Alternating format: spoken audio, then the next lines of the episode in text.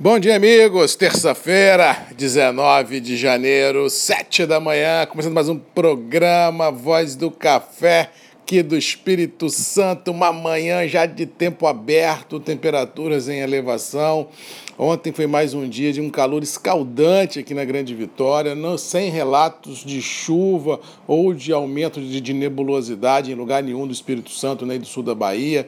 A situação do Conilon, a cada dia que passa, fica um pouco mais complicada. Chuvas só previstas para São Paulo, Paraná, Minas Gerais, Rio de Janeiro, ou seja, o Arábica começa a recuperar um pouco a saúde das lavouras, mesmo que não tenha tempo hábil de se recuperar para a safra de 21, e o Conilon navega no mar à deriva com, com o fantasma do veranico assombrando o capitão. Realmente é um navio que anda meio sem rumo. Se essa chuva não chegar rápido, a gente pode ter mais uma dor de cabeça produtiva em 21, somando ah, o que nós já temos já programado para o Arábica. Ontem tivemos, ah, falando de café primeiro, tivemos uma notícia no final dos trabalhos, as divulgações do ano safra do ano passado, 2020, das exportações brasileiras.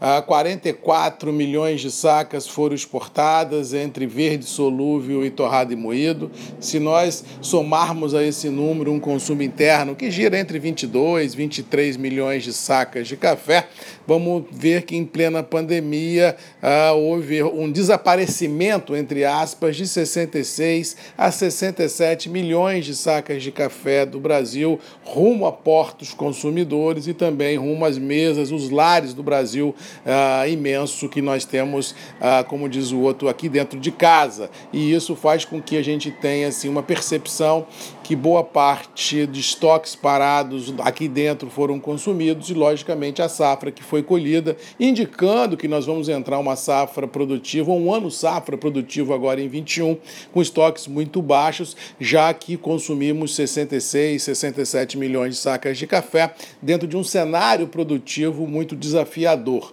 Ou seja, temos muitas perguntas, poucas respostas. O que se fez em 19 e em 20 não se fará em 21, já que nós não temos nenhuma safra representativa, como também não temos grandes estoques ah, parados no Brasil. E se nós analisarmos que a pandemia, apesar de galopante mundo afora, tem vacina, tem é, países sendo vacinados, a gente pode pensar que o consumo global de café continua, como dizia o ex-ministro Magri, imexível, ou seja, temos aí desafios gigantescos de abastecimento por serem equacionadas, já que nós não temos a previsibilidade produtiva e temos a certeza de um consumo interno, tanto no Brasil quanto no mundo afora, no pior dos mundos, estabilizados, olhando pelo retrovisor, já que café, com ou sem pandemia, provou que tem força, provou que tem consumo e isso faz com que o mercado realmente pise em ovos no decorrer de 21,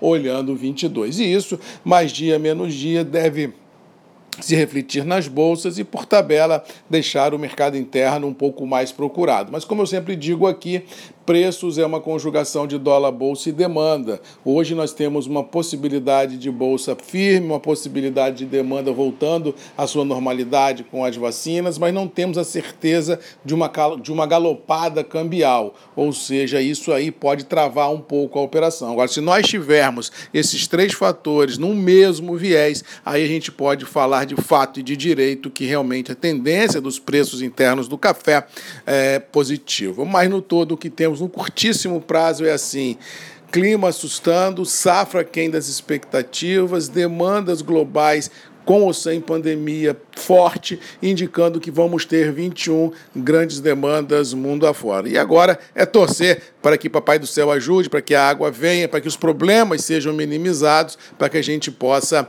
olhar como o café é de ciclo perene, um problema em 21, mas tomara Deus que não venha a ter em 22 e em 23, para a gente conseguir ter produções eh, dentro do que o mercado global necessita. Mas no curto espaço de tempo, nesse print da tela, temos dor de cabeça no radar, temos ansiedade de abastecimento no radar e que pode respingar para todo lado. Falando de vacina, ontem foi um dia histórico no Brasil.